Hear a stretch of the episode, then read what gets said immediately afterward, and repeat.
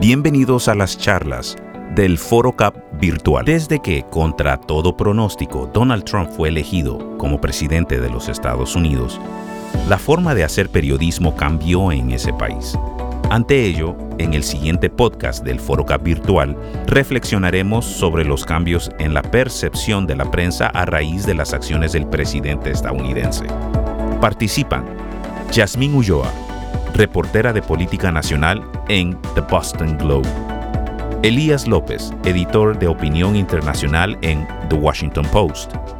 Nicholas Casey, periodista, cubre política nacional en The New York Times. Modera Carlos Dada, periodista y cofundador del periódico El Faro. Escuchemos el conversatorio. ¿Cómo cambió Donald Trump el periodismo? Hola, bienvenidos a una nueva sesión de nuestro Foro Cap 2020. Em, hoy tenemos una gran conversación a pocos días de las elecciones en Estados Unidos también y la intensa cobertura electoral. Vamos a reflexionar sobre cómo el gobierno de Trump ha modificado el ejercicio periodístico durante esos cuatro años. Para eso me acompañan hoy tres invitados em, de lujo, a los cuales doy la bienvenida y les agradezco mucho que nos acompañen en este programa. Comienzo presentando a Yasmín Ulloa. Eh, Yasmín es una em, periodista estadounidense del Paso, Texas, que trabajó muchos años en Los Angeles Times eh, y que se ha cambiado recientemente al Boston Globe y desde el Boston Globe está cubriendo eh, también todo el camino hacia las elecciones em, del 3 de noviembre en Estados Unidos. Eh, sigo con Elías López, Elías López Gross, quien es el coordinador de Global Opinion em, del Washington Post, donde está tratando también de llevar a ese periódico, uno de los principales periódicos de Estados Unidos, eh, también la voces y la opinión de latinoamericanos y viceversa, tratando de juntarnos también estos, estos dos mundos en estos días. Antes, eh, también coordinador del New York Times en español em, y que nos acompaña de Ciudad de México. Y last but not least, como dicen en Estados Unidos, eh, Nicholas Casey, periodista del New York Times, a quien eh, hemos seguido quienes buscamos la cobertura del Times sobre América Latina durante muchos años, desde sus reportajes en Venezuela, tuvo que salir de Venezuela para recalar en Colombia, de donde también tuvo que salir después de sus reportajes, lo cual yo también creo que habla del tipo de trabajo que Nicolas Casey hace y cuánto incomoda también a, personas poderosas en esos países y después de tanto riesgo lo mandaron a otra zona de riesgo. Ahora ha regresado a Estados Unidos y está también cubriendo la campaña política eh, Actualmente nos acompaña desde Nueva York y Yasmín está en Houston en un hotel porque está en plena cobertura también de la campaña. A los tres les doy primero la bienvenida. Buenas noches y gracias por acompañarnos. buenas noches. Nick, tal vez, tal vez comienzo contigo, Nick, para hablar un poco de estos cuatro años, porque em, son cuatro años en los que el presidente de Estados Unidos creo que ha roto todos los precedentes en cuanto a su relación con la prensa, ni siquiera Nixon, y ya es mucho decir, eh, donde ha insultado a los periodistas, ha deslegitimado medios de comunicación, los ha amenazado incluso, em, em, en esta relación tan tirante y, donde ha llegado al punto en que todas las organizaciones que tienen que ver con overview o supervisión de del, oficio periodístico han dicho que lo ha llevado a un lugar ya muy, muy peligroso. Penn incluso eh, emitió un reporte hace no mucho en el que dice que los periodistas estadounidenses eh, se sienten vulnerables no solo eh, a las críticas del presidente, sino a las consecuencias que puede tener su cobertura crítica hacia el presidente Trump. Es increíble que estas palabras eh, y estos reportes se den sobre un país como, como Estados Unidos. Eh, vos que venís de dos países en riesgo, regresando a ese punto, eh, ¿qué, ¿qué, tan distinto ves este, este, Estados Unidos al que ha vuelto hoy para ejercer tu oficio? Uf, eso es una buena pregunta. Eh, yo, yo salí de Estados Unidos para México en 2009 y yo recuerdo cuando yo estaba trabajando en Estados Unidos, me presentaba como periodista del Wall Street Journal a cualquier persona y querían hablar en Estados Unidos sobre lo que estaba pasando en su vida. Pero al regresar a Estados Unidos um, hace un año para cubrir la campaña y las elecciones aquí, yo vi un cambio total. Entonces yo tenía que explicar el trabajo que yo estaba haciendo, qué era el New York Times, que yo no era partidista, muchas cosas, porque la percepción de los medios um, ha cambiado muchísimo. Y eso empieza con Fox News, pero termina con Donald Trump, porque ha manejando, manejado una guerra contra nosotros, contra nosotros. Entonces, y yo para mí como periodista es mucho más difícil hacer el mismo trabajo porque hay mucha gente que simplemente no quieren hablar, no quieren dar entrevistas conmigo um, por el tema político, por lo que ha dicho el presidente sobre el New York Times. Y bueno, cuando yo vivía en, Venezuela, yo recuerdo cosas iguales pasándome. Entonces, cuando yo fui a los barrios de Venezuela diciendo que yo era del, New York Times, me decían, ah, bueno, tú eres del imperio, entonces yo no quiero hablar contigo. Para ver esas cosas, esa desconfianza eh, confianza en los medios aquí en Estados Unidos es para, mí fue, fue algo que me llamó la atención bastante. Yo creo que muchos de los retos, como estabas diciendo, Carlos, que vemos en otras partes del mundo han llegado aquí a Estados Unidos también. Sí, con razón, totalmente. Eh, te sorprende escuchar estas cosas porque a veces todas estas cosas efectivamente se parecen más a nuestros países que vivimos esta situación desde hace mucho tiempo que lo que sabíamos de Estados Unidos. Vos creo que en ese sentido lleva ventaja sobre tus colegas después de tantos años de pasar en la región, pero ¿te sigue sorprendiendo esto que ves en Estados Unidos o te parece que se ha empezado a normalizar? Uf, yo no creo que eso es eh, la situación que, vemos en Estados Unidos debe, debería ser normal. Yo creo que lo, está, lo de Estados Unidos de, de hace años debería ser lo normal para todos. Um, para mí es, estoy muy deprimido ver cómo está la cosa ahora. Yo creo que algún día puede mejorar, pero cuando quiebras y la, la confianza que tenías con, con, la prensa, es muy difícil uh, restaurar lo que tenías antes. Entonces, yo creo que va a ser un trabajo de años para restaurar esta confianza que eh, la población tenía con, la, prensa. Entonces, y cuando uno, una persona ve que el presidente de Estados Unidos está diciendo que los medios están eh, publicando mentiras para tumbarlo. Eso es una cosa que es muy difícil olvidar. Entonces yo creo que hay una generación de estadounidenses que siempre van a recordar esa época cuando el presidente estaba hablando así sobre nosotros. Entonces sí, va a ser un, bueno, si eso es normal, no sé, pero eso es algo que, se ve en muchos países y bueno, es igual en, Estados Unidos también.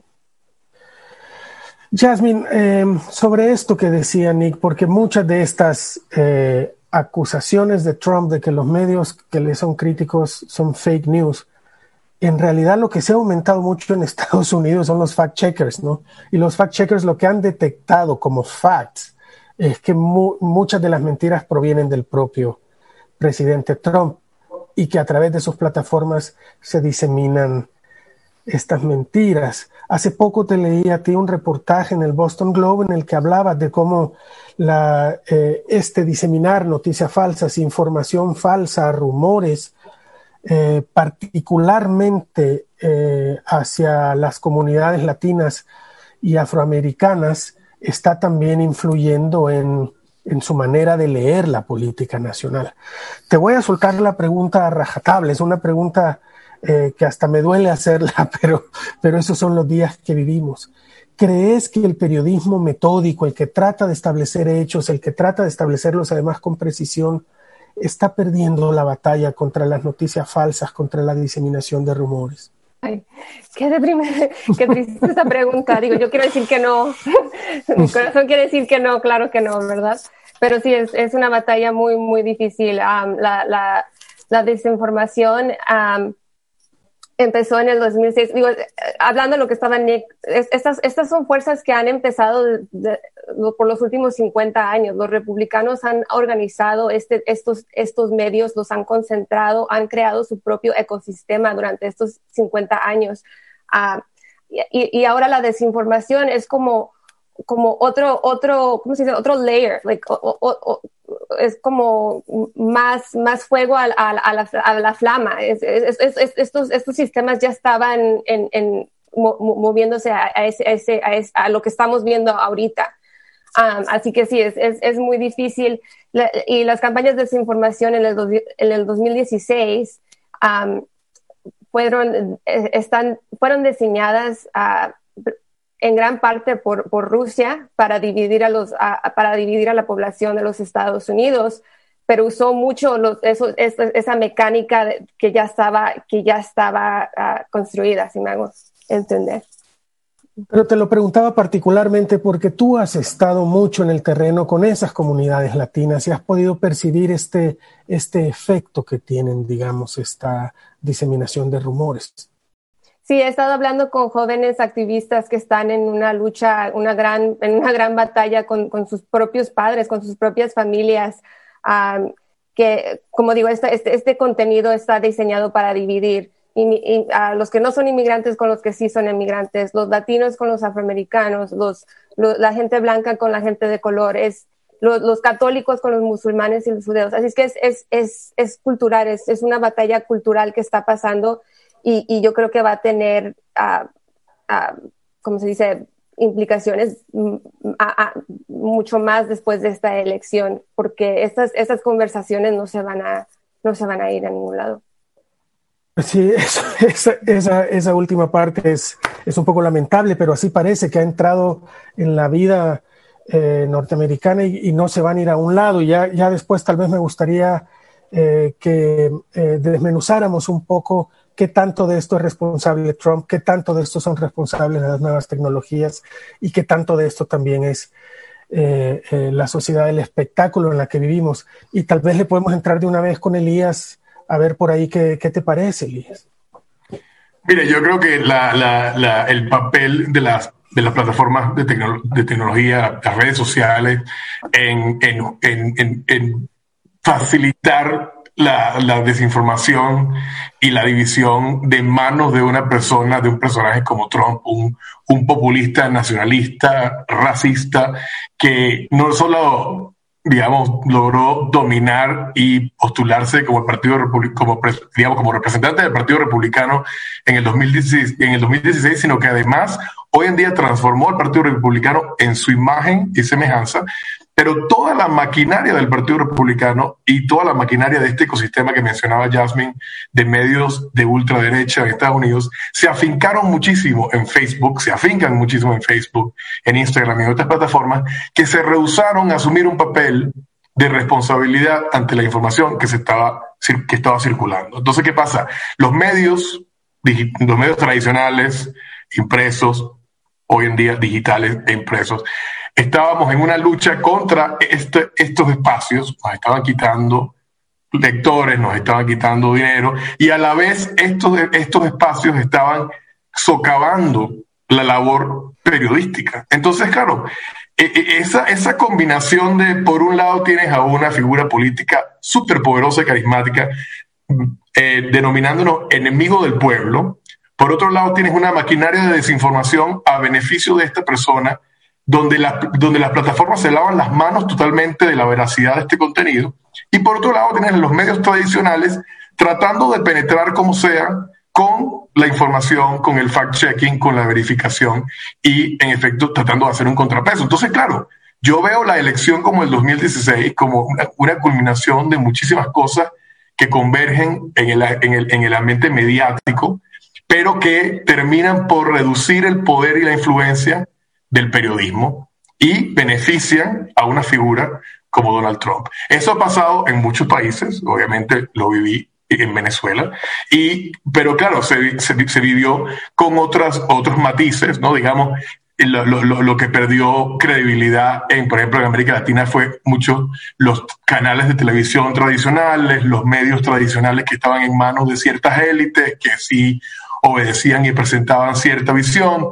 Un, una persona, un personaje político como Chávez logró identificar esta, esta, esta, esta, esta, digamos, esta dinámica y pues se echó a un buen lado de la población con, con o se llevó ese, ese, apoyo y pues pasaron los medios a ser la oposición. Pues Trump logró lo mismo, pero lo logró con la ayuda de una de las empresas más poderosas del mundo, que es Facebook. Entonces yo creo que también lo que cambió el periodismo no fue solamente Trump, han sido las redes sociales y el poder de, y, nuestro, y nuestra gran responsabilidad sigue siendo, por un lado, exigir eh, que a estas redes sociales se les, se les pongan regulaciones y parámetros de responsabilidad de lo que publican y lo que diseminan, porque nosotros asumimos ese, ese, esa responsabilidad, asumimos con transparencia, eh, somos, digamos, vulnerables ante demandas, tenemos procesos para explicar nuestras decisiones editoriales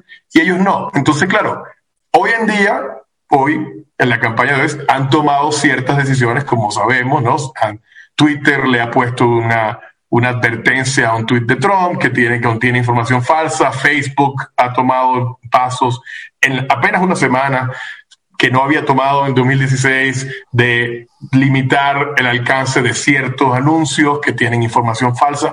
Pero debemos recordar que esto, o sea, esto no, no, esto no fue el caso en el 2016. O sea, la, es muy difícil saber el impacto concreto en términos de electores de esta desinformación, pero lo que sí sabemos es que alcanzó a millones, millones, de cientos de millones de personas, como el periodismo no pudo porque no teníamos las herramientas ni la capacidad tecnológica. Entonces yo creo que también es un, asumir la responsabilidad como periodistas, pero también como periodistas y ciudadanos y partícipes en esta democracia de, de identificar que hay un que hay un que hay un que hay una empresa que hay empresas muy poderosas muy influyentes que también debemos, debemos también exigirle como ciudadanía que también sea responsable ¿no? entonces creo que creo que eso eso también es, parte fundamental de la dinámica. ¿no? Sí, eso es, eso es algo que oigo mucho de, de los expertos de, desinformación con los que hablo hoy sobre esta campaña. A ellos lo que les preocupa es que después de esta campaña se les va a olvidar a la gente, oh, desinformación, oh, ya no importa, ya, ya votamos, ya, ya, ya escogimos al presidente.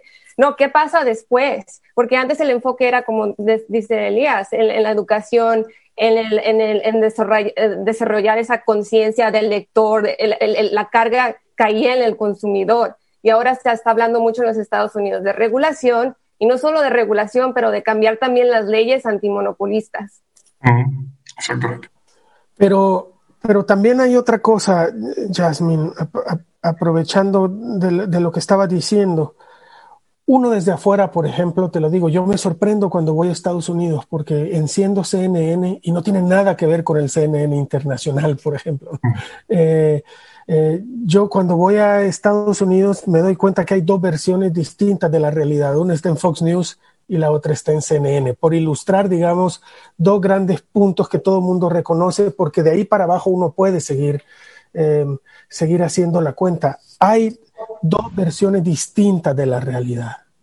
Sí, y lo estamos viendo, y lo estoy viendo todos los días mientras estoy entrevistando personas en el Carolina del Norte, aquí en Texas, en Arizona, y, lo estamos viendo. Digo, estaba sentada con reporteros el otro día en Arizona, en Phoenix, y uno de ellos ha estado cubriendo política por años y años. no sé cuántas campañas de presidenciales ha, cubierto, pero esto, esto no era su primer su, primer, su primera, y dijo, y estaba hablando de, una, de una carrera que estaba cubriendo en un distrito muy pequeño en Arizona, donde, eh, donde el republicano no quería hablar con él, porque ya tenía sus propios medios, ya tenía su propio website, su propio podcast, y, estamos viendo más de eso también. Yo estaba cubriendo también un distrito en California, en el centro, en el centro de California, eh, también un congresista, también nunca, nunca contestaba el teléfono, nunca le mandábamos emails a, su, a su staff, nadie, nadie contestaba el teléfono, no tenía que contestar el teléfono porque había esa otra realidad. Él nomás podía, podía hablar a, su, a su base, directamente a su base, por Fox News o por, su, o por sus propios medios, por las redes sociales. Y, eso, y eso es lo que estábamos, lo que temíamos, lo que, lo que tememos nosotros es que es que ya, ya, no, ya no necesitan esa, esa, esa, esa plataforma la que, de nosotros que, que estamos tratando de, de, crear un balance, una, una realidad que, en, que, en que todos compartimos. Mm. Perdón. Bueno, eh, el problema que estás viendo con la desinformación, Jasmine, es que nosotros como periodistas, cuando a este nivel de desinformación y de otra realidad que existe, es que pasamos la mitad del tiempo, de nuestro tiempo, corrigiendo la desinformación. Eso es tiempo que tenemos que usar para buscar nuevas cosas, escribir artículos, eh, bueno, combatir la corrupción en forma de investigación. Pero no, estamos en eso, estamos en corregir desinformación que ya existe. Y lo que hemos visto en esa campaña en, en 2020 es que los candidatos, bueno, Joe Biden, digo yo, está pasando casi 80% de su tiempo hablando de desinformación que viene de la Casa Blanca. No hemos escuchado lo que quiere hacer en el Medio Oriente, tenemos una idea más o menos de lo que quiere hacer con el sistema de salud, pero bueno, si ves a él hablando o Obama, es que él tiene que corregir esta ola de desinformación que está saliendo de los republicanos ahora. Y eso es el reto para nosotros y también para cualquier persona que quiere hacer una campaña. Es que no estás hablando sobre los, los asuntos, estás hablando sobre las mentiras. ajá, o, como Kamala Harris también igual, los ataques sexes, races eh, contra, ella. Pero, eh, eh, pero... hablamos, hablamos como periodistas en, en, nuestra organización también. ¿Cubrimos eso? No, hay que no cubrir. Mejor hay que hacer una historia sobre ella, qué está hablando ella. Sí, esos, esos son los los tipos, los tipos de debates que tenemos todos los días. Pero aquí, aquí, aquí introduzco yo la gran pregunta para nosotros, los extranjeros sobre todo. La decisión que tomen los, los estadounidenses en unos días están decidiendo por nosotros. Nosotros no podemos votar, pero lo que ustedes decidan probablemente incluso va a afectar más a nuestras vidas que a las de los ciudadanos estadounidenses, probablemente. Eh, uno siempre la democracia funciona a, partir de un hecho, la ciudadanía informada, entre más informada está, más capacidad tiene de tomar mejores decisiones. ¿Cómo se puede informar un ciudadano en las condiciones en las que ustedes están narrando, donde, eh, donde lo disfrazado de información son bits de contenidos que llegan de varios lados, que no necesariamente tienen ninguna relación con la realidad?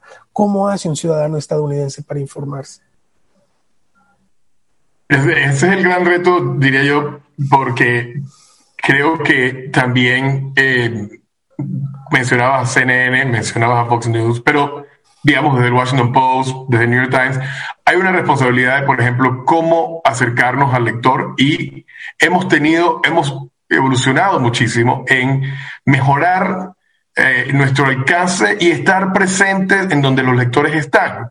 Eh, por muchísimo tiempo, por ejemplo, los medios tradicionales impresos eh, dejaron que Internet pues la información en Internet llevara su curso, las redes llevaran su curso. Después los canales de televisión se establecieron, estos canales de cable de noticias 24 horas, se establecieron como unos canales que parecen de, deportes, ¿no? O sea, ven, presentan la política, presentan estos conflictos como un juego de, ¿sabes? Ganadores y perdedores, muy cero sum, todo, todo cae en las manos de tu equipo o del otro equipo. Y el, el, el, periodismo, digamos, político también ha seguido mucho esta especie de lo que llaman el horse, el horse racing, que es simplemente cubrir la, la elección como, como un juego de, de béisbol, ¿no? Entonces, la, la, la, responsabilidad, por ejemplo, de hablar de los temas en profundidad y cómo afectan a la ciudadanía es algo que de verdad se perdió de vista, creo yo, durante la elección del 2016. Eh, la, o la ubicuidad, por ejemplo, de, este, de estos famosos numeritos y, y, y, encuestas y porcentajes de probabilidades de quién iba a ganar, que no, eh, pues eh, se imponía ante las discusiones verdaderas de dónde están los electores de Trump, por qué están votando como votan, cómo podemos explicar, por ejemplo, el sistema electoral eh, estadounidense que es increíblemente complejo. Cada estado tiene distintas reglas. El, sistema de colegio electoral, que, que, es lo que decide la elección, es algo que los estadounidenses no comprenden a fondo. Yo te confieso que lo empecé a comprender en los últimos cinco años, o sea, lo, complejo que es los sistemas. Entonces, claro, tú dices, hay, una, hay, una, hay, una, responsabilidad también de empezar a aterrizar, de verdad, verdad, aterrizar con, con, con periodismo muy, muy claro, muy conciso, muy directo, eh, ayudándonos de gráficos, de, de, en las plataformas de como Instagram, como Twitter, de explicar muy bien qué es lo que está en juego. Porque, porque para mí, en mi opinión, el periodismo político se convirtió en un, en un, en un, en un periodismo que solo le hablaba a una élite muy, muy pequeña que jugaba este juego como de ajedrez tridimensional de dinero, eh, encuestas y, y, y carisma eh, eh, eh, mediático, el marketing mediático de un, de un, de un candidato. Entonces, claro, todo se reducía, ¿no? O sea, todo se aplastaba. Entonces, yo creo que lo que ha cambiado del periodismo, y es lo que me da esperanza a partir de esta, de esta elección, es que, por ejemplo, ha surgido el explainer journalism, ¿no? Que es este un periodismo que busca de verdad aterrizar y desglosar breakdown, cuáles son los, cuáles son los problemas, cuáles son los temas, cómo te afectan, guías, eh, ¿sabes? Eh, eh, instrucciones, información, ¿no? habíamos perdido un poco eso en el periodismo político. Creo que ha habido un resurgimiento en los últimos años de cómo hablar de política, de cómo hablar de los temas que, afectan a la gente. Y creo que ese también ha sido el reto, ¿no? ese ha sido el gran reto para nosotros se ha cerrado la brecha, sí, pero como decía Nick, todavía tenemos a un presidente que, que utiliza el caos para cambiar, para cambiar el tema. Eh, Nico, Jasmine, ¿quieren agregar, abonar sobre esto? Ah, bueno, yo creo que el, lo del como explainer journalism ha sido muy, muy clave para nuestros lectores, para lectores en todos Estados Unidos, porque hay muchas partes del sistema electoral de Estados Unidos que son difíciles de entender. Además de eso, yo creo que en los próximos, en los últimos cuatro años ha surgido como la ola de, de podcast también, que es otra forma en, en, la que yo como periodista, cuando yo voy en el Daily, que es el, el podcast del New York Times, puedo hablar sobre temas políticos en una manera mucho más informal. Y lo que yo he visto en los podcasts, como no son como el periódico, las reglas de lo que yo puedo decir y lo que yo puedo opinar son diferentes y me da una, una puerta para hablar sobre cosas, sobre experiencias que yo no he podido hacer. Yo creo que mucha gente eh, no entiende lo que está pasando en el sistema electoral de Estados Unidos por culpa de los periodistas, porque no tienen las plataformas para explicarlo en una manera adecuada. Entonces, yo creo que en los últimos cuatro años, aunque ha pasado muchas cosas malas con Donald Trump, han surgido muchos como instrumentos mediáticos que no existían antes, que nos da la oportunidad de conectarnos con nuestros lectores en una manera que no existía en 2016. Claro, pero has dicho una palabra clave, Nick, de mm. conectarnos con nuestros lectores. A mm. ver, ¿qué quiero decir con eso? Sí, que, em, es, que es nuestra lector o, o sea, lector del New York Times. Sí, exactamente. O sea, dudo mucho que las personas que estaban conspirando para el secuestro de la gobernadora de Michigan mm. escuchen tu podcast. Mm, Aunque deberían, no, no Escuchan su podcast, porque hay otro podcast. sí, regresamos a este podcast, como es, hay, hay, hay, hay tantos ahora. Entonces, eso es el, sí, eso es el reto de Internet. Podemos crear otras formas, pero también es que hay un montón de medios que todos existimos al lado. Pero regresamos al punto de que no solo por el el llamado algoritmo, que el algoritmo, cada vez que dicen el algoritmo, como yo no tengo claro qué es, me suena como si fuera la nueva deidad en el panteón griego, ese ahora es el algoritmo, ¿no? Que yo no sé cómo funciona, pero decide cosas por mí. No es esa fuerza sobrenatural. Eh, pero el algoritmo, lo que sí sé que hace esta deidad es que refuerza tus prejuicios. Eso es lo que hace un algoritmo. ¿no? cada vez más también eh, los medios de comunicación, incluso los, grandes medios de comunicación, el mainstream media, como los tres periódicos donde ustedes trabajan, em, em, cada vez se vuelven más burbujas para sus propios lectores, porque los otros lectores tienen otros algoritmos. Eh, que lo llevan a otros lugares, que le llevan a ver eh, eh, las plataformas de Steve Bannon o a donde el presidente Trump los manda, y si acaso se tropiezan con alguno de los materiales que ustedes publican, como lo que publicó el New York Times hace poco de las declaraciones de impuestos del señor Trump, de inmediato lo descalifican como algo falso. Es decir, los grandes medios como los suyos, que solían ser, digamos, la plaza pública, alrededor de los cuales todo mundo opinaba y debatía, el punto de referencia, ya no lo son más o estoy exagerando. Yo no creo que exageras. yo, no, yo no creo que exageras, pero, pero eh, yo de lo que ah, estamos viendo participación cívica a niveles que nunca hemos visto antes. Yo, yo veo esperanza ahí. Hay jóvenes que están votando en números que en números tan altos que no se había visto antes, por ejemplo, aquí en Texas, como estábamos platicando antes.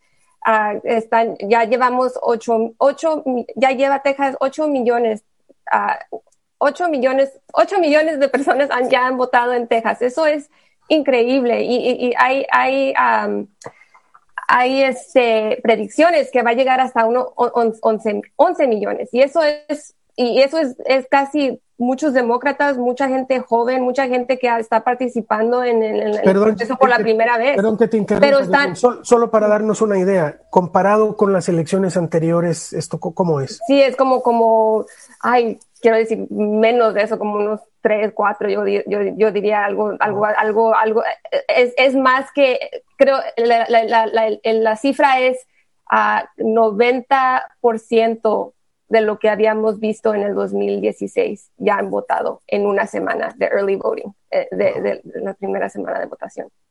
Y, y, y, hay, entonces eh, yo digo que es, esta, estos jóvenes están participando en medio, están, están ah, creando sus propios métodos de, de, analizar la información, de sus, y hasta sus propias noticias.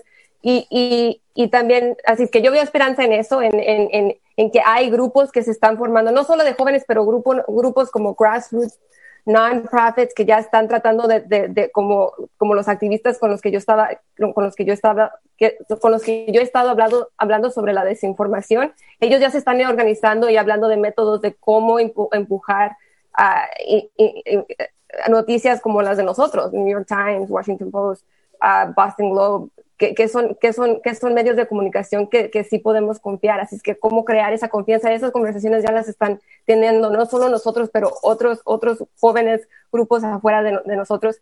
Y luego otra, otra cosa yo creo que va a ser muy, muy importante es la diversidad dentro de los medios de nosotros, porque si hay más diversidad en, en, en, en más mujeres, más personas de color, más eh, diferentes clases de, clases económicas, entonces ya, estás alcanzando otro tipo de, lector, ya estás abriendo tus algo, algorítmicas.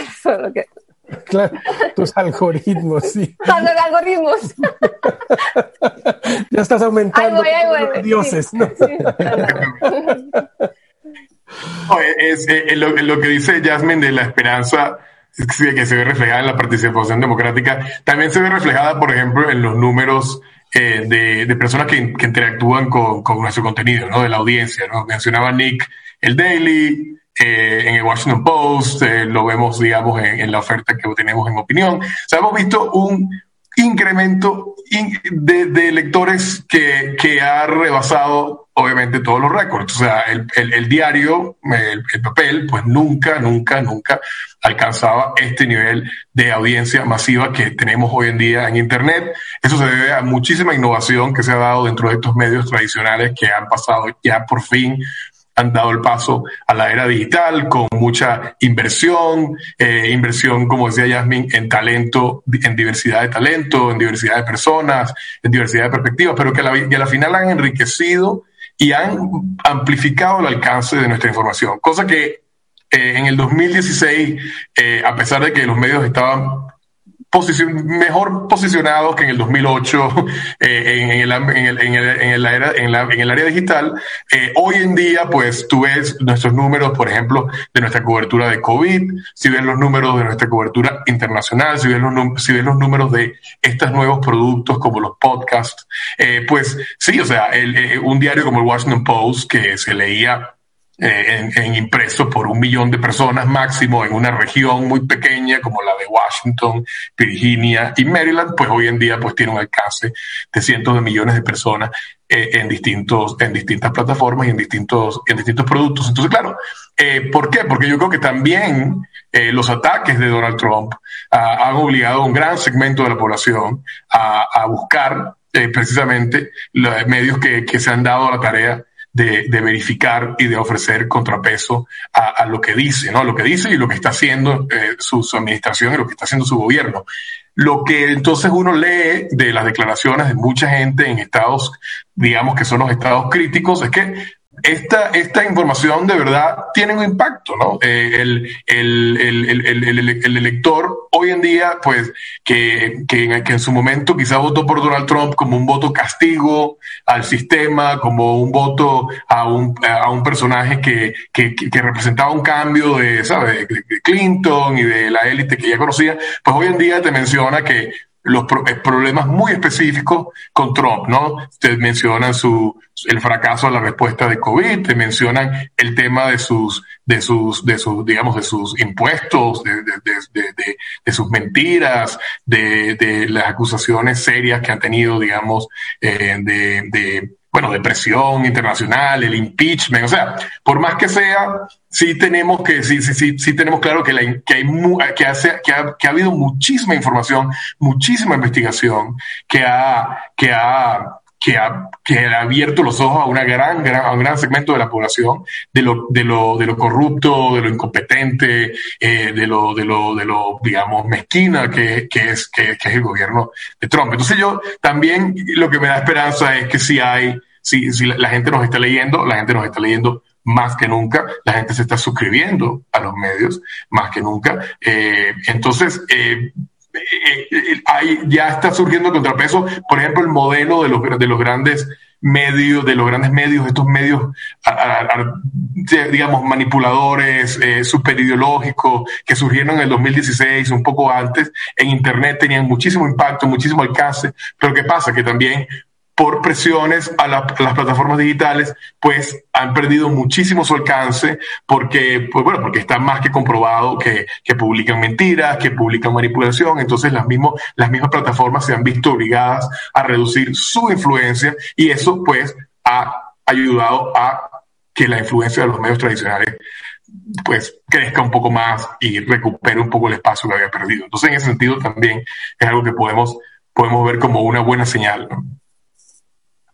Bueno, yo creo que un ejemplo de lo que, lo que hablas, eh, Elías, es, bueno, pasó con uh, los correos de Hunter Biden, uh, los, los, supuestos correos de Hunter Biden, que fue una historia que Donald Trump intentó, parece, según uh, Ben Smith en el New York Times, de vender al Wall Street Journal. Pero bueno, los periodistas del Wall Street Journal lo investigaron, parecía que este no tenía sustento y no publicaron lo que, lo que quería publicar los republicanos, sino fue publicado en el New York Post. Bueno, el New York Post ah, tiene un tiene un website, tiene todo eso, pero es que no tiene la influencia del, del, Wall Street Journal. Entonces, Breitbart, eh, New York Post, los otros medios conservadores, no tenía, no estalló, no estalló simplemente. ¿Por qué? Porque, bueno, eh, los estadounidenses pueden identificar que este fue, no fue una historia que tenía sustento. Entonces, yo creo que aunque en 2016 pensábamos que todo iba a ser un mundo de burbujas, bueno, hay burbujas todavía, pero la burbuja de los medios más grandes todavía es una burbuja muy, muy grande. Y también los medios como el New York Times, um, como el Wall Street Journal, como el Washington Post y los demás pueden crear otra, otras burbujas, como el podcast, um, como el Instagram. Y tiene un poder, un peso para todavía hacer eso y, la población todavía sabe que um, esos son los únicos medios que pueden investigar. Entonces, eh, los Estados Unidos no son estúpidos. Entonces, tenemos una imaginación muy grande, estamos en Internet mucho, pero yo creo que yo tengo confianza todavía en que los norteamericanos tienen un instinto sobre lo que es verdad y lo que no es verdad y quieren lo verdad. Bueno, el, el 2016 te podría decir que esa generalización es peligrosa, Nick, de que ningún norteamericano es estúpido. Mira, quería aprovechar para preguntarles, Elías, Nick, a usted dos particularmente, porque sus periódicos han sido probablemente junto a CNN los dos medios más atacados por Trump en sus conferencias de prensa, en sus deslegitimaciones, en su campaña contra ustedes, en sus presiones, incluso en el caso del Post, amenazando con revisar incluso las licencias de Amazon, porque el dueño de Amazon es el principal accionista del Post.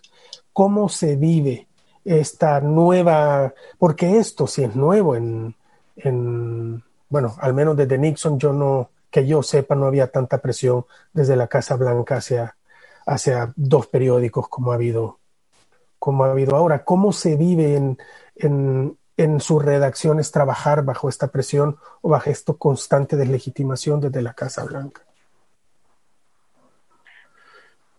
Eh, mira, te, puedo decir que, la verdad es que a mí me gusta mucho la frase de, de Marty ¿no? Que es, eh, Marty es el editor del Post, ¿no? Él, trabaja en la sección de noticias, obviamente yo trabajo en la sección de opinión, pero su frase es que, ¿sabes? No estamos en, no estamos en guerra, estamos cambiando, estamos trabajando. O sea, la, la actitud ha sido de, de, ataques por un lado y de trabajo periodístico investigación por el otro. Creo que, creo que el, el, el, el ataque y la descreditación, pues, la, pues simplemente obedece a que, a que la, la, figura de Trump fue una figura que incluso en el momento de la campaña y después de su victoria no se había ahondado muchísimo en quién era esta persona y, y, y, qué, cómo funcionaba su mundo. Y, y, estos últimos cuatro años han sido nos han presentado una oportunidad enorme a los medios, usando muchísimos recursos, ¿no? incluyendo gente dentro de su organización muy cercana a él, que pues nos ha ayudado a explicarle a la gente quién es esta persona, cómo funciona su mundo, cómo operaba. Y bueno, eso ha sido de la, de la, mano de gente que trabajaba con él, que ha filtrado documentos, que ha presentado pues claramente cómo Trump era un gerente, ¿no? Y esta, y esta figura de gerente, cómo también opera en la Casa Blanca. Entonces, la, la, labor periodística de, de, para él políticamente siempre, siempre, siempre le, le, le benefició tener un enemigo y el enemigo, pues, perfecto son los medios, que es esta especie de, de monolito que no existe, porque obviamente el ecosistema de medios en Estados Unidos es muy complejo, ¿no? Eh, pero, pero bueno, pero siempre tener un enemigo, enemigo externo, el enemigo del pueblo, el enemigo interno, es muy, es muy fácil, ¿no? Señalarlo. Pero cuando, ¿por qué? Porque no puedes atacar en concreto, no puedes desmentir en concreto el trabajo periodístico que se presenta todos los días. Entonces, claro, pues, de su, de su parte es mienten, mienten, mienten, fake news, fake news, fake news, enemigos del pueblo, enemigos del pueblo, ¿sabes? Insultos. Pero de nuestra parte ha sido, pues, investigaciones, investigaciones, investigaciones, investigaciones, filtraciones y información concreta de cómo, cómo, cómo opera, cómo toma decisiones, cómo ha manejado sus negocios, los conflictos de interés, la incompetencia. Entonces, claro, eh, es una dinámica que yo rechazo esta idea de que, de que el periodismo se ha convertido en esta especie de brazo de la oposición, sino que se ha convertido más bien, se ha fortalecido la hora de tener oportunidades de exponer muchísimo cómo, cómo, cómo, cómo, cómo el funcionamiento de, un gobierno tan, tan fuera de serie, tan, ¿sabes? tan inédito en la historia de este, de este, de este país. Y para Trump la oportunidad siempre ha sido, pues, siempre usar la artillería del insulto y de desacreditar el trabajo de los medios pero repito, estamos ya a una semana, un poco menos de, una semana de la elección. Todo pinta a que de verdad, de verdad, no sé qué tanto ya su, su palabra, su, su, sus simples insultos, su, su, su, su sus, digamos, sus, insultos categóricos contra los medios sin, sin ser específicos, eh, tienen un resultado. O sea, yo creo que, yo creo que más bien lo que, lo que, lo que funcionó así para los medios fue concentrarnos en la labor periodística y no tratar de ponernos a su nivel. Ni siquiera en la, o la sección de opinión, que la sección de opinión obviamente es muchísimo más fuerte, lo ataca muchísimo más directamente, muchísimo más, eh, digamos, eh, personal ideológicamente, pero siempre ha sido, pues, obedeciendo estándares periodísticos. Yo creo que él eh, este truco, este truco de insultarnos, insultarnos, insultarnos, no sé, no le va a funcionar para la segunda temporada. Quizá lo cancelen el show. Nick. Yo creo que el problema de los últimos cuatro años es, bueno, es, es, que el gobierno está lleno de mentiras y tenemos que investigar. Pero yo creo que el problema de los años anteriores fue que teníamos demasiada confianza en el gobierno y lo que decía el gobierno. Eh, los periodistas en Washington en particular estaban demasiado cercanas a los políticos. Entonces, cuando yo viví en México, que fue cinco años, en el 2009, cuando yo llegué, una cosa que me llamó la atención fue que la prensa mexicana no tiene confianza en lo que dice el gobierno.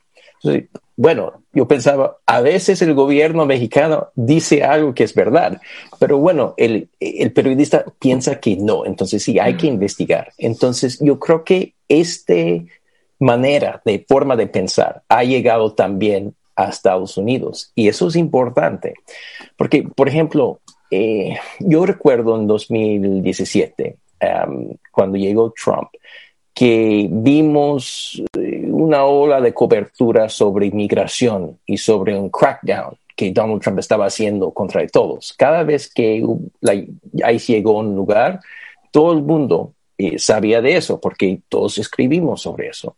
Lo que vimos después de un año de la presidencia de Donald Trump es que Obama era mucho más exitoso en tema de deportación.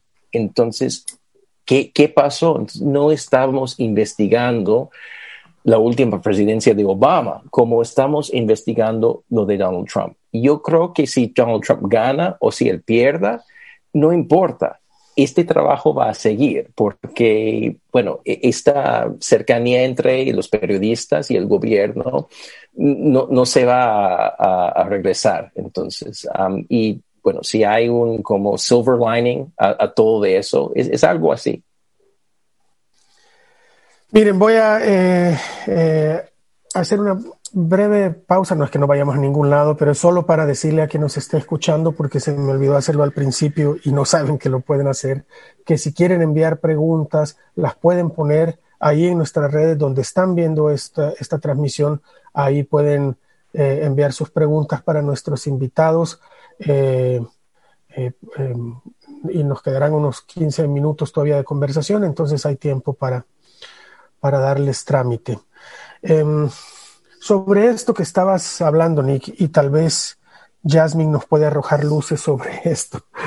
En el 2016, lo que, lo que pareció em, evidenciar es que el mainstream media lo que pretendía era este, tener esta versión de la realidad desde las dos costas, incluyendo la costa oeste donde trabajabas, Jasmine, antes en el LA Times y la costa este, donde periódicos como los de ustedes eh, eh, básicamente eh, eran el mainstream media y debajo de ustedes todos seguían, digamos, sus notas.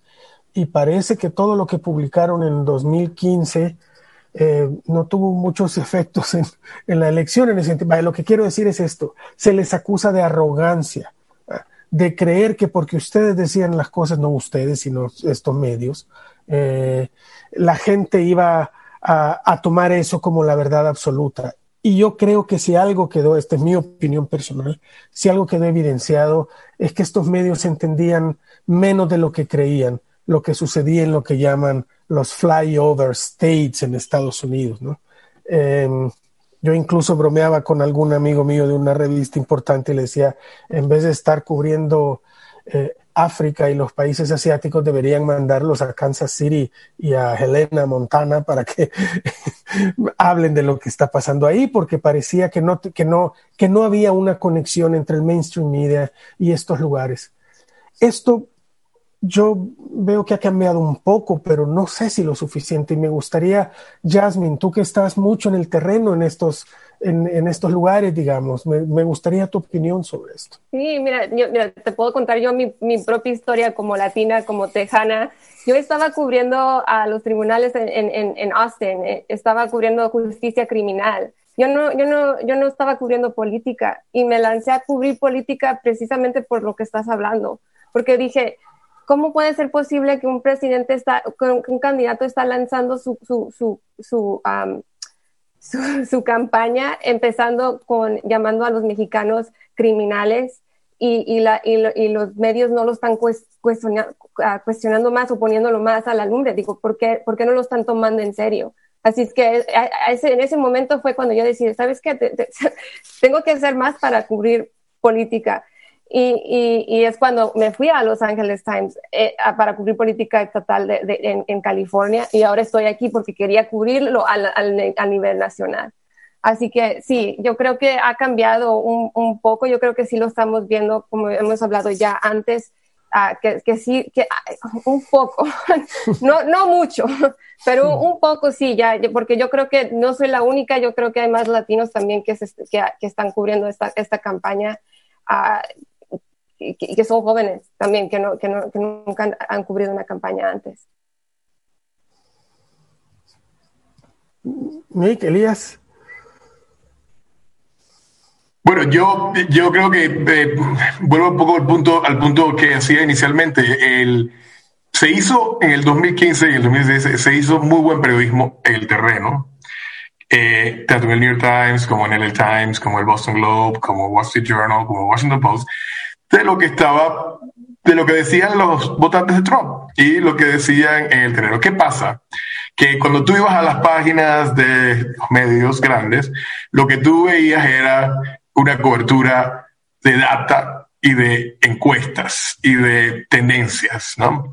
¿Qué pasa? Que hoy en día sabemos que muchas de esas encuestas, muchas de esas tendencias y análisis de encuestas y análisis de, de, de, de probabilidad y de voluntad de voto tenían grandes sesgos, ¿no? Y, pero, pero creo que, creo que esa, esa, ese diseño de la campaña como algo que puede seguir como una, de una manera muy, muy, muy, muy, muy gráfica y muy, muy entretenida, no es como iba, no, no, es como la gente de verdad experimentaba y entendía el efecto que la campaña iba a tener en ellos. Entonces, ¿qué pasa? Si tú leías, por ejemplo, en la sección del Washington Post nacional y tú leías la cobertura de muchos candidatos, muchos reporteros que estaban en el terreno, te decían que estaban en Pensilvania, que estaban en Wisconsin, que estaban en Michigan, te decían, bueno, yo quiero un presidente que, ¿sabes? Que, que defienda al, al electorado, ¿sabes? A la clase obrera eh, blanca de, de, de, mi, de, mi, de, mi estado, de mi distrito, quiero que,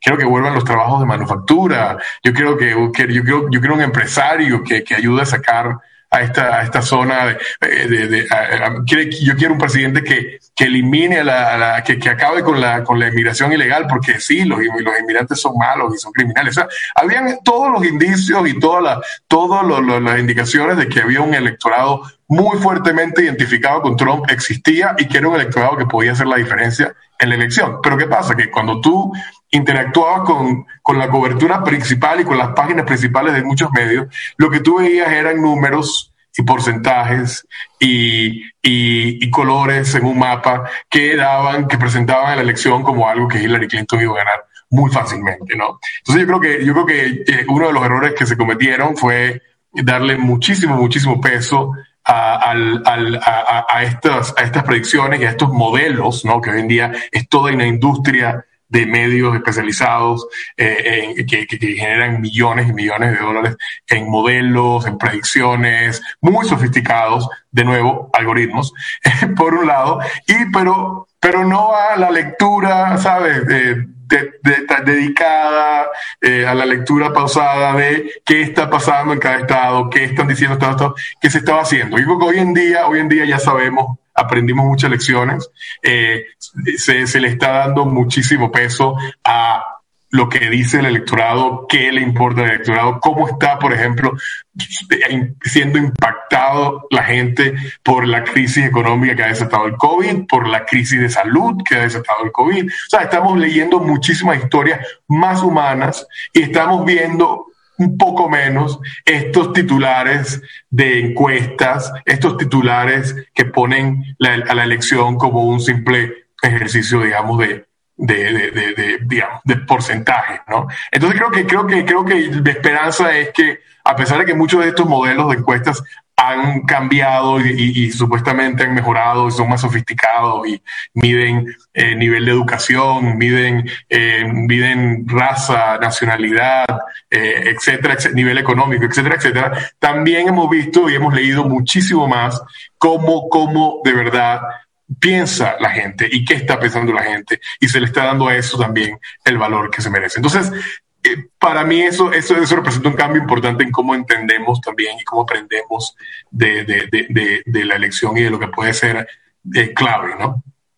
Pero una cosa, una cosa que sí me preocupa es los medios locales, los, los que están cerrando por el COVID, por, por, por, porque están teniendo que dejar a empleados ir, porque están perdiendo dinero. Eh, yo creo que los, los medios como el Washington Post, el New York Times y el Boston Globe, porque el Boston Globe sí hace, sí tiene profetas, sí, sí tiene, no, hemos, no hemos perdido a nadie, no hemos perdido reporteros, estamos bien, pero esos, esos medios locales que se están cerrando y están dejando como desiertos en, en varias partes del país, eso sí me preocupa porque no sé, no, no, no, la gente no está leyendo, no está en la internet, no está leyendo el Washington Post, el Boston Globe.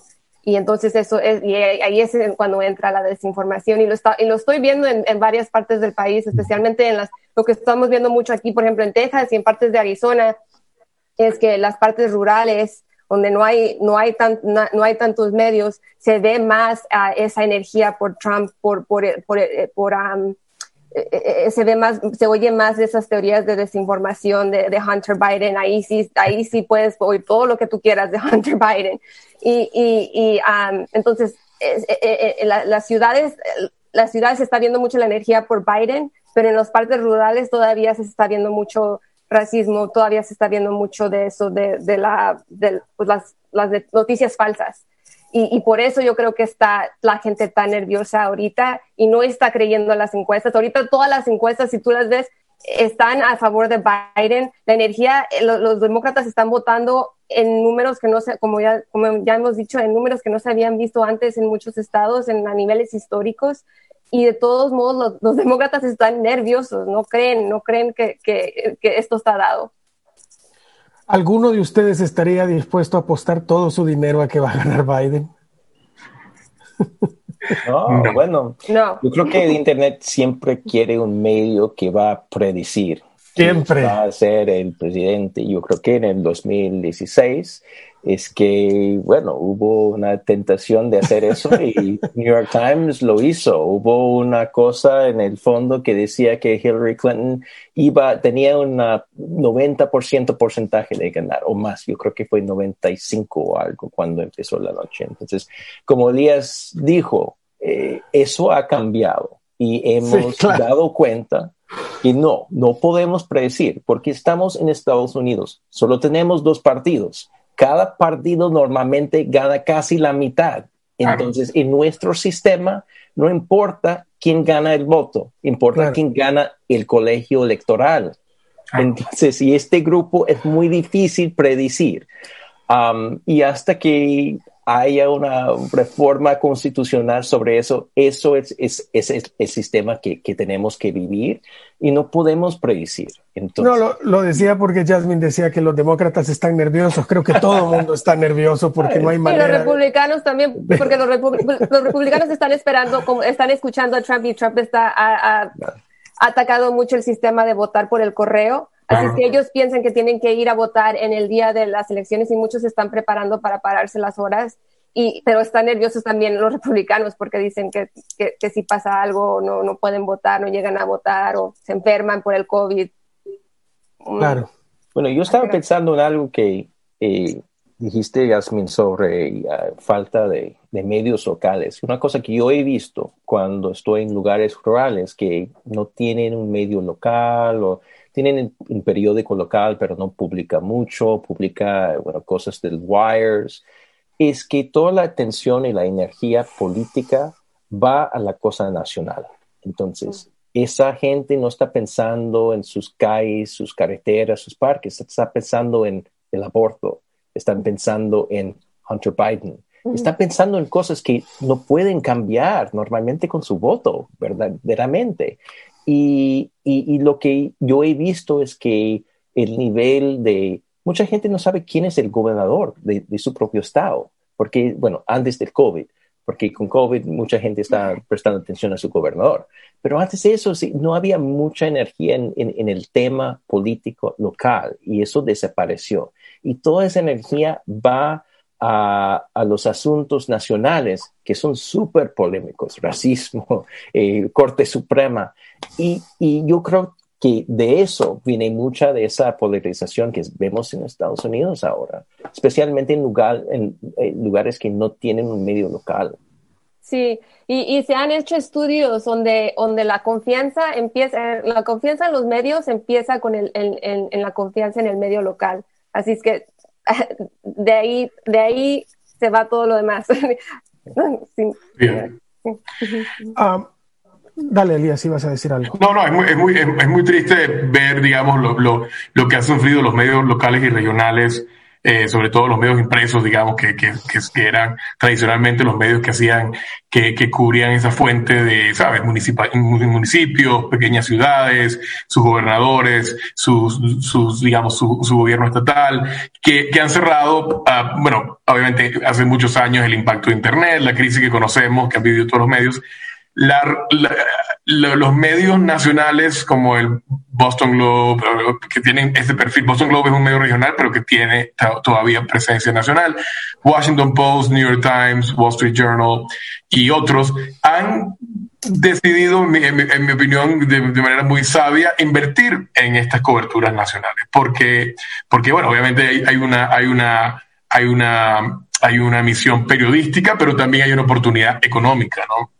De, de, llenar ese vacío. No, no, no, no, no, todavía no estamos en ese momento en donde tú puedas decir que en efecto estos medios eh, como nosotros tenemos esa, la presencia que tenían los medios regionales, pero yo creo que, que sí lo que mencionabas, ¿no? En vez de tener corresponsales en, el mundo, tener corresponsales en Estados Unidos, pues sí se ha hecho. O sea, en los últimos años, más bien, yo creo que parte de lo que se, de lo que se aprendió de la elección de Trump fue que medios como New York Times, The Washington Post y LA Times contrataron a muchísimos más periodistas eh, eh, a nivel regional precisamente por precisamente por el por el cierre de muchos medios donde había muchísimos periodistas talentosos. Entonces, claro, eso ha ayudado también a afilar un poco la, la perspectiva pero además porque muchas de las personas que eligieron a Trump no eran sus lectores tradicionales y por tanto no, no había, yo creo que esas cosas sí em, se han cambiado. Ahora estamos en, en, en, plena campaña y bueno, parece que llevan cuatro años en campaña en Estados Unidos por la intensidad de las cosas, pero para revisar, digamos, el cambio en estos cuatro años. Trump es una figura muy mediática en ese sentido y se parece, creo yo, eh, en eso en otras cosas, pero detengámonos en eso, a otros presidentes latinoamericanos como Bolsonaro, como Bukele en El Salvador, em, que están generando noticias todo el día, ¿no? Están todos los días generando noticias, son el centro de la información. Y creo que a veces, eh, por estar en, este, en esta producción frenética de las noticias que genera esta gente, eh, a veces se nos escapan cosas importantes que están sucediendo debajo de la capa. El caso de Trump, ya digo, es emblemático porque eh, todos los efectos en el sistema de educación, todo el desmantelamiento de la agencia ambientalista, que, a ver, no digo que no se ha cubierto, pero todas estas cosas estructurales, eh, todo el cambio en el sistema de jueces, digamos, nombrados por esta administración, eh, que no están siendo abordados por lo suficiente en general, me refiero, o probablemente los, lo someto a discusión, porque hay una figura que está generando información todo el día y casi no nos damos abasto para seguir eh, con los fact-checking de cada cosa que dice, con los efectos de cada cosa, con algunas excepciones como Black Lives Matter o como el COVID, que se han llamado mucha atención, pero muchas de las otras cosas que están subyacentes tal vez no han sido cubiertas con la profundidad que su impacto merece. No sé si están de acuerdo con esta apreciación. Sí, yo creo que vamos a pasar años, quizás más de una década, eh, averiguando lo que pasó en los últimos cuatro años. Ah, y eso es un hecho. Entonces, yo creo que sabemos quizás 20% de, de, lo que pasó en los últimos cuatro años. Um, y eso va a ser un trabajo de investigación de muchos años que empieza con la gente que sale de, de la Casa Blanca después de que, que, se van y va a continuar cuando un nuevo gobierno eh, toma posesión um, y vamos a, vamos a ver. Uh, es verdad. Y una razón eh, que, bueno, no sabemos todo lo que pasó porque todos teníamos que seguir esta presidencia que ha sido una locura. Y nunca había un presidente como Donald Trump antes y había que cubrir a él también. Mm. Entonces, um, solo tenemos un periódico cada día y solo tenemos una cantidad de artículos que va a aparecer en este periódico. Entonces, es verdad que hay muchas cosas que, que, que pasaron que todavía no estamos conscientes de lo que pasó. Um Gabriela Iraeta nos manda una pregunta. Creo que se refiere un poco a lo que hablabas, Jasmine, de grassroots, porque de eso no hablamos, porque esto era para hablar de periodismo, pero sí ha habido un movimiento de grassroots, digamos, en Estados Unidos, eh, que hace mucho no, no veíamos. Creo que se refiere a eso porque no lo menciona, pero, pero creo que los tres están en muy buena posición para contestar su pregunta. Dice, desde su punto de vista, eh, el gobierno de Trump ha sido un modelo para AMLO, para Bolsonaro, para Bukele. Desde su punto de vista, hay un despertar también de la juventud latinoamericana. ¿Creen que se acerca un despertar similar para Latinoamérica? Yo, yo creo que sí, digo, yo, yo, he estado hablando con, es, con, con, con, con expertos sobre esto y, y, estamos pensando que sí, que tal vez este es el momento que, que se, va, se va a armar algo, porque los, los grupos de ultraderecha ya están muy coordinados eh, eh, eh, y creo que están más coordinados de lo, de lo que hemos que nos hemos dado cuenta antes, que hasta ahorita apenas estamos dando cuenta que usan el mismo lenguaje. Eso es lo que me han dicho a los que estudian desinformación, los que estudian la política en, los dos países, que, que, usan el mismo lenguaje, que ven el progreso el, progreso de la mujer, el progreso de la comunidad LGBTQ como, como, una, como una, tiene una reacción violenta contra eso, que lo ven como, como un ataque a la, a la, a la familia nuclear heterosexual. Pueden ayudar con eso, pero sí, y entonces e, e, ese, ese lenguaje ya se ha globalizado, ha, dado a, a un crecimiento autoritario, autoritario. Autoritario, sí. Ah, global. Así que, ¿qué va a ser la respuesta? Es, yo creo, la, la, pregunta que tenemos ahora, que, que, si, que si los jóvenes van a poder usar los mismos medios y ahora que, que estamos viendo una participación cívica que no hemos visto antes, ¿dónde se va todo, toda esa energía? Porque Trump no, no, no, termina con Trump, todavía están peleando por el Senado, si no ganan el Senado, todavía, eh, todavía están tratando de mantener control de la Casa de Representantes. Así es que la, la, la, la, batalla va a seguir en Estados Unidos y yo creo que se va a seguir percolating. Sin duda, sin duda, el, el, el, momento, por ejemplo, que se ha visto en, en, América Latina, la ola de protestas que vimos antes de COVID, eh, se está obviamente retomando de nuevo la actividad eh, política, social, movimientos, los movimientos feministas de la región, los movimientos antiviolencia de la región, los movimientos que están exigiendo muchísimo más de sus gobiernos en términos concretos de avance concretos en términos de derecho, ¿no? como mencionaba Jasmine, y de, representación eh, y, de, protecciones básicas ¿no? que, que debemos exigir el gobierno, es algo que también se ha visto en Estados Unidos, que se ha visto eh, a, raíz del movimiento de Black Lives Matter y, de, otras olas, digamos, de, activismo, porque el, este, este nacionalismo, populismo de ultraderecha que se ve con Trump, con el Partido Republicano, lo, vemos con, lo vemos con Bolsonaro, se ha visto en países como Polonia, como Ucrania, o sea,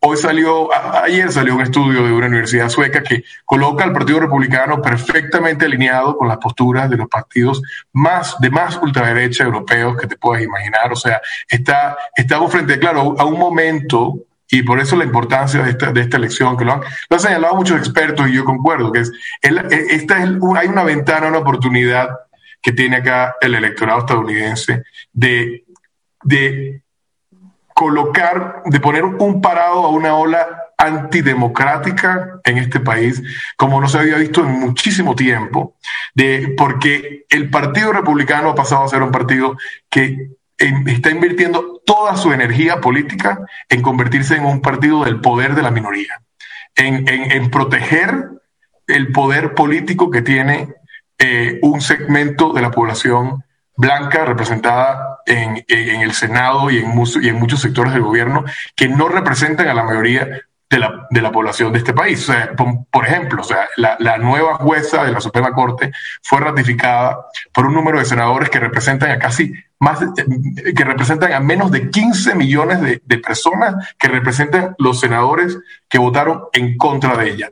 Un presidente elegido por una minoría, de la población eh, postuló a una jueza que ha sido ratificada por senadores que representan a una gran minoría de la población, que a su vez va a, eh, que está, a su vez están tomando decisiones críticas para expandir, por ejemplo, el acceso al voto, para reducir el, acceso al voto a poblaciones vulnerables, a minorías raciales, que de nuevo, eh, y, también en contra de políticas que son populares, ¿no? O sea, el, el, acceso a la salud. O sea, entonces estamos viendo, estamos viendo que el Partido Republicano se ha convertido en un, partido que no representa ya a la, a, la, a, la, a la, voluntad de la mayoría de la población de este país.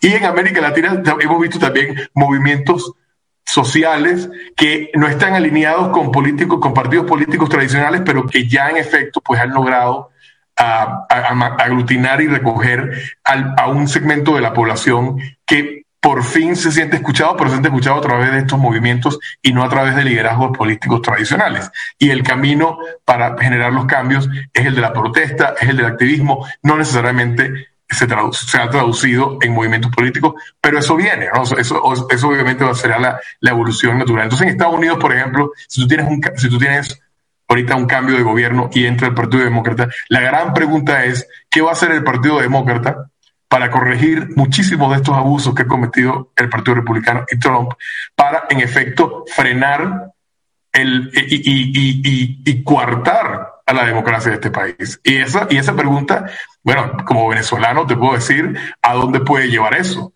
¿No? Como, como nicaragüense, podemos, los nicaragüenses saben a dónde lleva eso, a dónde, a dónde, a dónde puedes llevar tú a una persona que puede controlar, con un, a pesar de no ser una figura popular, a pesar de tener una minoría ya de la población que los apoya, puede controlar suficientes elementos de poder, ya sea en lo judicial, ya sea en lo militar, ya sea en lo policial, ya sea en lo político, ya sea en lo económico, para mantener a la mayoría de la población en una posición de de, sometimiento y de cero influencia. Entonces, claro, en este país estamos viendo ecos muy similares, ¿no? Se van a ir informando. voy a, quiero, quiero cerrar con, con, una última ronda por cada uno, eh, breves para una pregunta que no puede tener respuesta breve, pero porque esta es una pregunta que evidentemente nos hemos hecho los periodistas latinoamericanos durante generaciones. Eh, el, el, periodismo y el activismo son dos cosas distintas, pero hay principios por los que el periodismo sí se tiene que jugar, como la democracia, como eh, ir contra el racismo, como la defensa más esencial de los derechos humanos. ¿no? Eh, Estados Unidos por primera vez ha tenido que hacerse esas preguntas. El cambio en la cabecera del Washington Post de ponerle Democracy dies in the dark, la democracia se muere en la oscuridad, ya te habla de eh, eh, las ansiedades, los temores y la intensidad del momento que ha vivido Estados Unidos en estos cuatro años. ¿Hasta dónde se puede empujar esa línea? ¿Cuáles son los desafíos para el periodismo en Estados Unidos si Trump gana las elecciones del 3 de noviembre? ¿Quién quiere empezar brevemente?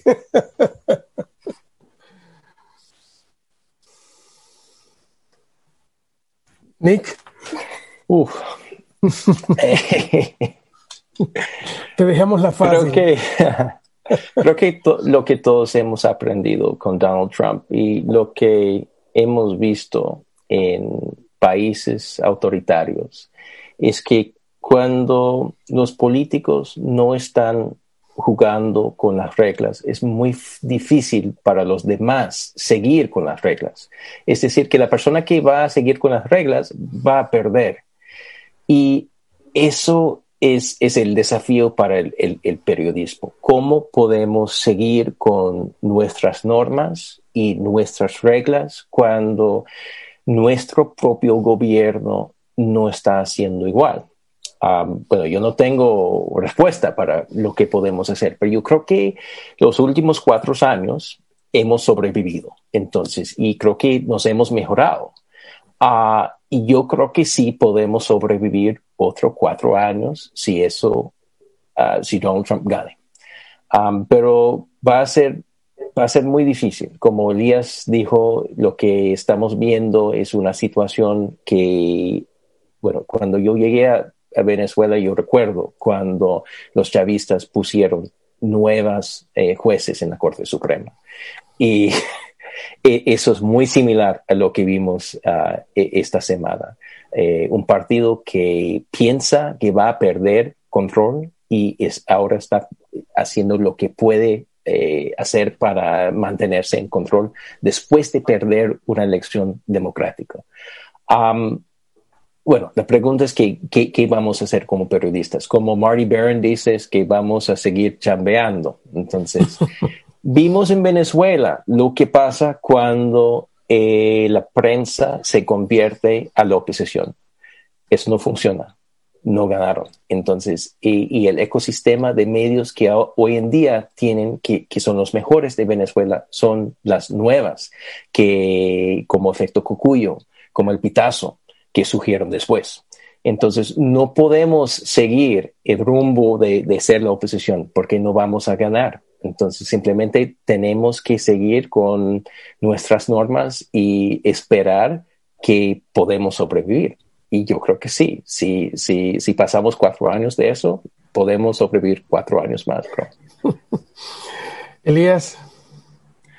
Mira, la, la, yo en mi trinchera de opinión tengo muchísimo margen para, para atacar y, decir las cosas como, como las pienso, como las veo. Eh, tengo, pero también tengo una gran responsabilidad en, reunir una gran diversidad de, de, perspectivas, ¿no? del espectro político. Y sí, sí, o sea, creo, creo absolutamente en la, en la pluralidad de las ideas y en la discusión, eh, digamos, honesta y, y, firme de las ideas, pero, pero estamos, estamos ya frente a un frente a, un, a, una, a una amenaza política que no tolera la disidencia, que no tolera la, que, que, se le contradiga con hechos concretos, que no tolera la, la, ni siquiera el consenso científico, el que ha puesto en peligro a, la vida de personas. Entonces, claro, estamos, ya, no, ya, ya estamos,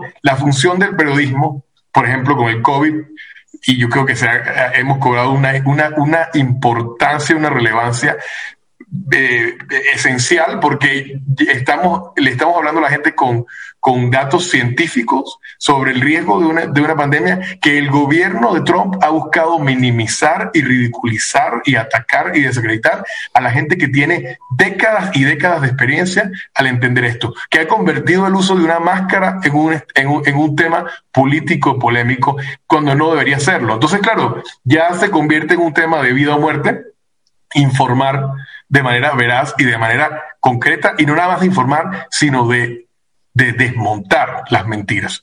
Eh, eh, eh, al principio del gobierno de Trump hubo un debate absurdo, ¿no? Cuando se, se refería a si se podía decir o no que Trump mentía, porque, porque quizás él decía cosas que no eran verdad, pero quizás no estaba mintiendo.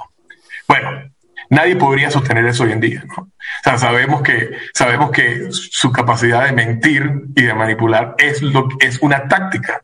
Entonces, como, periodista, como periodista no puedes asumir una postura semántica eh, ¿sabes? Eh, no sé, tenue o vaga, eh, un problema que, como la pandemia que resulta, que puede resultar en vida o muerte si tú en efecto no dices que el presidente al decir que no hay que usar máscara o que, o que la gente que le da COVID es inmune o que los niños no les da COVID nunca, tú no puedes decir, ah, bueno, el presidente dijo esto, pero yo, pero, pero, pero el científico dice esto. No, hay que decir, el presidente está diciendo cosas que no son verdad, están mintiendo a la población y están mintiendo a la población como objetivo político claro, ¿no? Entonces, yo creo que el periodismo ha cambiado muchísimo, hemos sacado, o sea, se han afilado muchísimo los colmillos y lo que mencionaba Nick, de esta, de una actitud y una postura muchísimo más, eh, eh, digamos, eh, de, muchísimo más de, confrontar a, lo que dice a lo que dice el poder no y a, buscar y a buscar informar a la gente más allá de lo que de lo que dicen las versiones oficiales y creo que eso se, se va a mantener porque porque hemos porque hemos descubierto lo fácil que se cuelan la manipulación y las mentiras y la desinformación al servicio de una figura política tan, tan peligrosa. Entonces creo que ese, ese es el compromiso que se debe mantener no es algo nuevo para el periodismo. El periodismo ha, estado en esta situación en muchísimas veces y en, muchísimas partes del mundo continúa. Incluso los riesgos son muchísimo más altos para muchísimos de mis columnistas que están en todo el mundo. y, pero, pero se asumen y se deben, se debe, se debe asumir, se debe asumir ese papel. Yasmin. Yo sí, corto. Yo, sí, lo que digo, ni chambear, pero con colmillos. sí, a mí, a mí la pasión, digo, mi, mi pasión es, es, es, la, es latinos, incluir a latinos en la historia de los Estados Unidos, que nos veamos en nuestro poder político en este momento y, y en los años que, porque ahorita somos 32 millones a latinos que están registrados para, para votar en los Estados Unidos, somos el, grupo de, de, minorías más grande, ah, de, gente de color que va a votar ah, en los Estados Unidos y tenemos gran poder. Así es que quiero, que, que, seamos parte de esa historia y vernos más en las noticias. Gracias a los tres, para mí ha sido un lujo tenerlos. Yo creo que eh, yo sigo mucho el trabajo de cada uno de ustedes y la verdad es que me siento honrado de haber eh, estado en esta conversación con ustedes. Espero que la podamos eh, contar con su presencia en San Salvador cuando la pandemia y la otra pandemia política nos permitan organizar eh, nuestro foro centroamericano de periodismo otra vez en San Salvador y hacer esa fiesta que nos encanta reunirnos y estar todos juntos.